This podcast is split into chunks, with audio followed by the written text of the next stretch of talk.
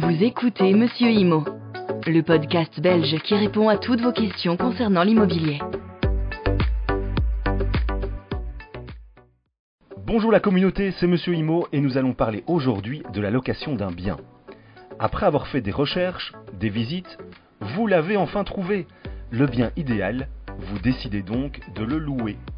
Toute location suppose un accord entre un bailleur, habituellement le propriétaire du bien loué, et un locataire, portant sur la jouissance d'un bien, moyennant le paiement d'un loyer.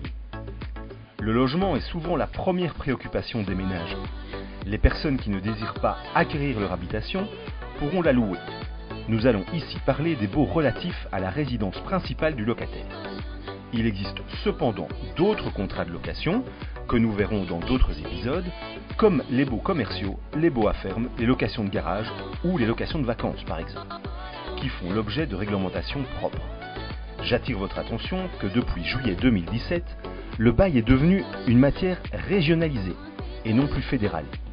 Cela signifie que chaque région détermine ses règles relatives aux baux d'habitation. Parlons aujourd'hui des règles communes à tous les baux. Comme je l'ai dit au début de cet épisode, un contrat de bail est valable dès qu'il y a un accord du propriétaire sur le logement et sur le prix. Commençons sur la forme du bail. Peut-il, doit-il être verbal ou écrit? Tout bail d'habitation doit être fait par écrit. Un bail verbal reste néanmoins valable, mais il ne permet pas toujours de savoir ce que les parties ont exactement décidé. Vous imaginez bien que cela peut donner lieu à beaucoup de discussions qui auraient pu être évitées. La rédaction d'un écrit est dès lors une quasi-nécessité. Si le bail est écrit, il doit être rédigé en autant d'exemplaires que de parties signataires. S'il y a un bailleur et un locataire, le bail devrait être rédigé en deux exemplaires. De plus, il faut prévoir un exemplaire complémentaire qui sera remis à l'administration lors de l'enregistrement du bail.